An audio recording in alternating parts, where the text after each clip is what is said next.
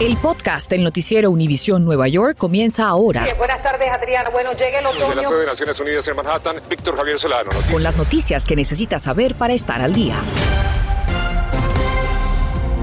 ¿Qué tal? Buenas tardes. Le saluda Adriana Vargasino. Y Víctor Javier Solano, como siempre, gracias por acompañarnos. Líderes de la comunidad unen sus voces en una vigilia para llamar la atención de legisladores de alto nivel para promover leyes que terminen con la violencia de armas. Así es, Adriana. Precisamente Gary Merson acudió a este encuentro en el Bronx, donde una bala perdida hace solamente dos días le arrebató la vida a una niña de 11 años.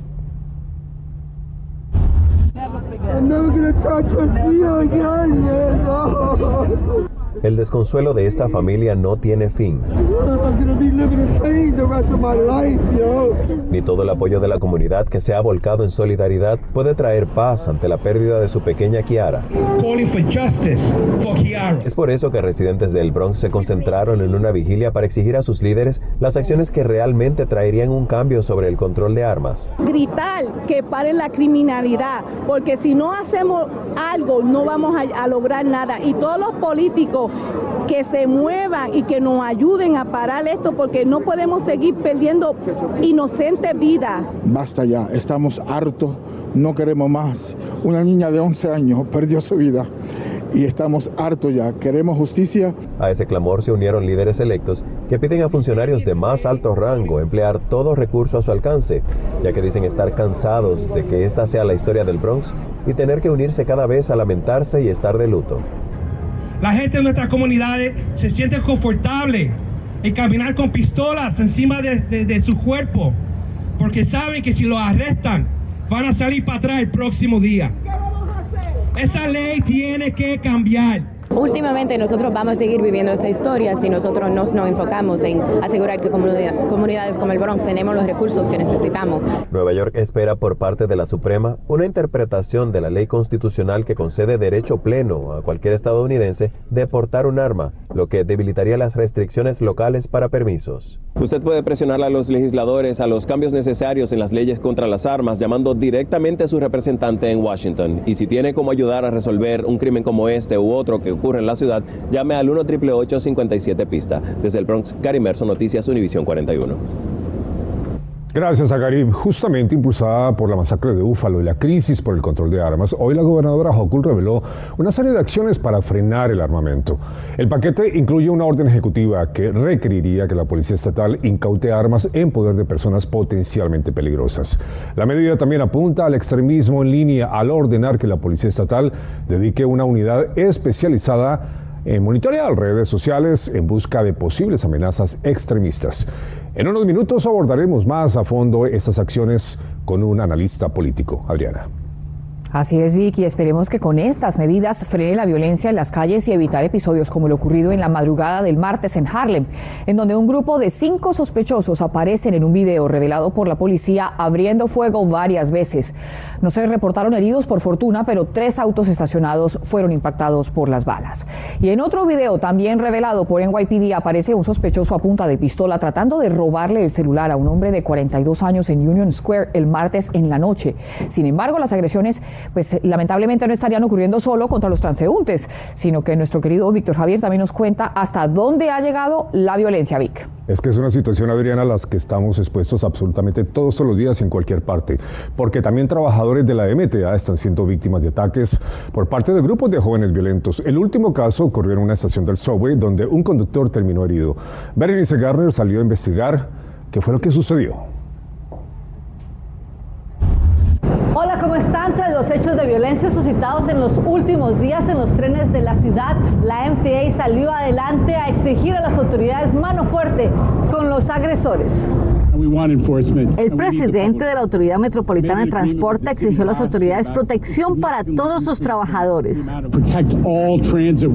Esto después de que se han reportado varios incidentes de violencia en los últimos días. El más reciente sucedió ayer en la estación Queensboro Plaza en contra de un conductor del tren N.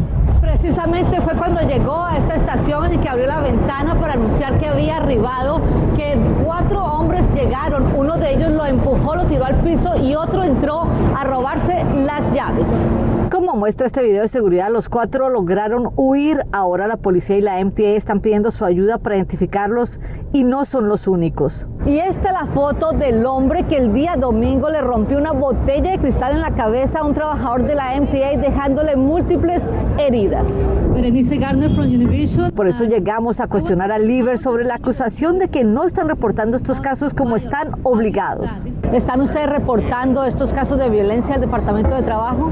Dijo que eso es solo un problema de papeleo que ya están resolviendo y que el problema real es la falta de leyes que los protejan y la puesta en práctica de esta.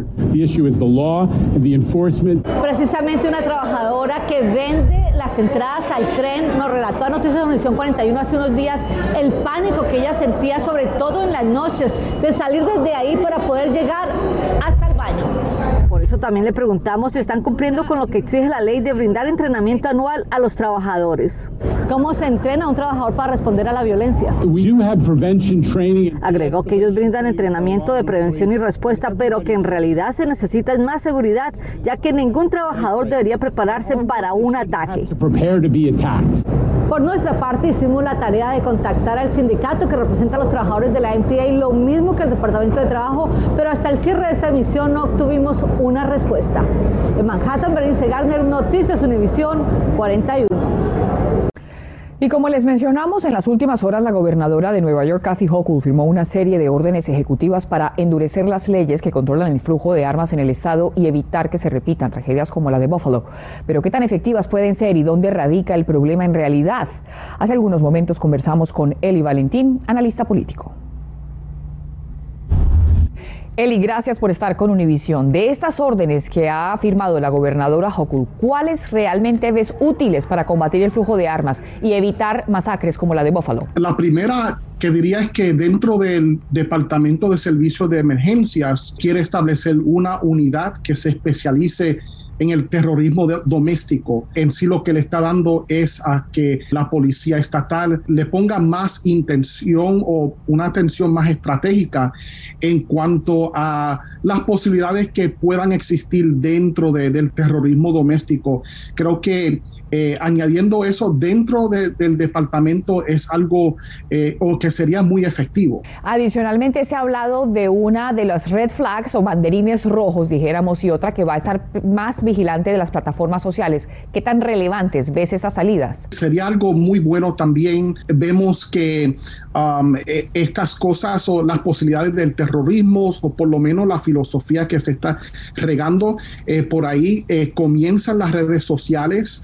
Um, hay red flags en muchos lugares y poniéndole atención dentro de los departamentos estatales que se encargan de esto, eh, sería algo muy formidable que puede, ojalá en el futuro, eh, eh, parar las posibilidades de que una tragedia suceda. Dicen que Nueva York ya tiene una de las leyes más restrictivas de todo el país en cuanto a las armas. ¿El problema realmente es de más leyes? Creo que siempre hay ciertas eh, escapatorias o loopholes dentro de, ciertas leyes. Eh, Hochul quiere eh, ponerle atención a las posibilidades de que eso exista dentro de las leyes presentes. Pero además de eso, yo creo que también necesitamos ejecutar las leyes que ya tenemos mm. eh, aún más eh, de lo que se ha hecho en el pasado. Eh, creo que los detalles específicos que la gobernadora ha detallado puede ayudar en que se puedan ejecutar las leyes que ya tenemos. Gracias por estar con nosotros, Eli. Gracias. Estás escuchando el podcast del noticiero Univisión Nueva York. Se acerca la temporada de huracanes y lo más peligroso viene siendo la marejada oceánica. Si usted vive en la zona costera, hay que tener mucha precaución y tener esos papeles en regla, específicamente la aseguranza de la casa. La temporada de huracanes inicia el primero de junio, muchachos, y eso está ya a dos semanas. Y hay que estar muy preparados, Jesús, porque solamente el último fenómeno de esos, que fue la supertormenta Aida, dejó 42 muertos en nuestra región, bueno, millones de dólares en pérdidas, inundaciones en el sobre, ni para qué seguir contando. Efectivamente, Víctor, y también miles de personas sin electricidad, como recordarán. Nuestra Stephanie Víez nos tiene información vital que lo ayudará no solo a estar informado, sino sobre todo protegido.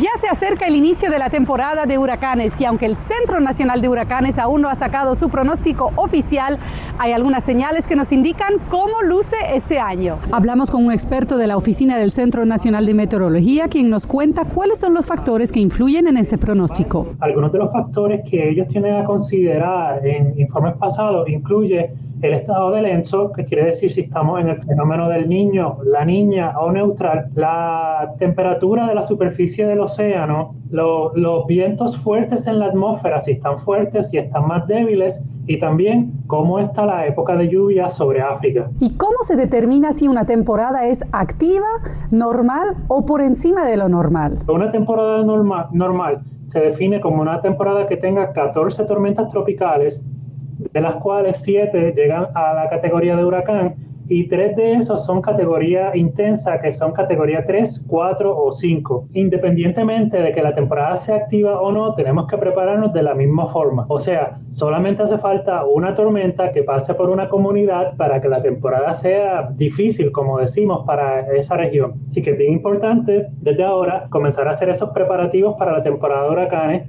Tengo un plan familiar considere si usted tiene que evacuar, desalojar su área, tiene un plan para sus familiares, para sus mascotas, tiene seguro por inundaciones. Muchos seguros que son para tormentas tropicales o huracanes no cubren inundaciones, así que el momento para averiguar si esa póliza está actualizada es ahora, no es esperar a que comience la próxima temporada de huracanes. La temporada inicia oficialmente el primero de junio, pero en los últimos siete años sistemas tropicales se han desarrollado antes de esta fecha. Cualquier disturbio que llegue a estatus de tormenta tropical, o sea que tenga vientos sostenidos de 45 millas por hora o más, recibe un nombre que proviene de una lista oficial. Estos son los nombres que se le atribuirán a las tormentas en el 2022. La primera se llamará Alex. En cuanto a la actividad, ¿hay algún índice o consejo por si vamos a tener una temporada muy activa o poco activa? Este año el Centro de Predicción Climática está prediciendo que una vez más en el pico de la temporada de huracanes podríamos estar en condiciones de la niña por tercer año consecutivo, que usualmente eso se traduce en una temporada eh, más activa para el Atlántico. El pronóstico oficial del Centro Nacional de Huracanes saldrá el 24 de mayo. Stephanie Vies, Univisión 41. Muy interesante, muchas gracias a nuestra Stephanie. Y una familia de Maine, visitante de una playa de New Jersey, sufre la muerte de su familiar, quien quedó sepultado bajo la arena. Ocurrió este martes en el circuito de playas de Toms River. El joven de 18 años cavó junto a su hermana de 17 un hoyo profundo y según reportes de la Fiscalía del Condado Ocean, una vez adentro, la arena lo cubrió por completo. Increíblemente, lo ahogó. Seguimos con esta historia lamentable porque nuestra compañera Mariela Salgado tiene más información sobre lo que ocurrió en la playa de New Jersey. Ahora que están subiendo también las temperaturas, ¿qué podemos tener en cuenta y qué sugerencia nos ofrece para que esta situación no se repita cuando hagamos ese tipo de salidas a espacios abiertos?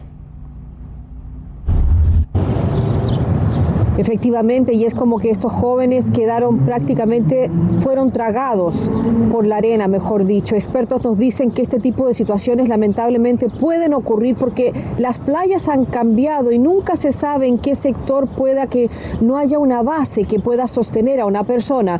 Por eso le tenemos importantes consejos, sobre todo ahora que se acerca el feriado de Memorial Day vinieron del estado de Maine a vacacionar en las playas de Nueva Jersey cuando dos hermanos adolescentes quedaron atrapados mientras excavaban un hoyo profundo en la arena. Uno murió sepultado con los 10 pies de arena encima y su hermana sobrevivió. Es súper triste. Inimaginable, nos dicen aquí. La arena lo traen de, allá afuera, los barcos que están ahí afuera. Entonces, la arena no está ahí por mucho tiempo. Entonces, yo creo que así es un problema también. Sí. Como se, que se mueve. y cada tormenta que pasa también. Expertos dicen que los terrenos de arena en las playas han ido cambiando con las recientes tormentas de viento y que la arena se mueve y hay puntos débiles. Por eso, para evitar este tipo de tragedias, lo primero que nos dicen autoridades es que nunca usted debe excavar más allá de la rodilla. Además, si pasa algo así, en vez de tratar de ayudar a la persona, llame a personas que verdaderamente rescatistas que puedan tener este tipo de equipo pesado para poder sacarlos, porque si usted trata de ayudarlos, lo que va a hacer es aumentar la arena que le caiga encima y que el hoyo se vuelva más profundo. Y si usted planea veranear en las playas, aquí hay otros consejos. Recuerde nadar cerca de un salvavidas. Nunca nade solo. Evite los bancos de arena, conocidas en inglés como sandbars, donde hay poca profundidad. Aléjese de corrientes rápidas, protéjase del sol y reiteramos, nunca escabe en la arena más allá de su rodilla. Y autoridades nos han dicho que lamentablemente incidentes como estos se están repitiendo en los últimos años, no solamente aquí, también ha pasado en estados como Massachusetts, California y Carolina del Norte. Eso es todo por mi parte desde Long Branch en New Jersey. Mariela Salgado, Noticias, Univisión 41. El coronavirus vuelve a disparar las armas de las autoridades en la ciudad de Nueva York. Se agudiza la situación debido a la cantidad de nuevos contagios que esperan tener las autoridades de salud para los próximos días, lo que los ha obligado a subir la categoría del riesgo de mediana a alta. En estos momentos, la FDA busca brindar más protección a los menores dando luz verde para el refuerzo de la vacuna de Pfizer para niños entre 5 y también 11 años. Gracias por escuchar el podcast del noticiero Univisión Nueva York. Puedes descubrir otros podcasts de Univisión en la aplicación de Euforia o en univision.com diagonal podcasts.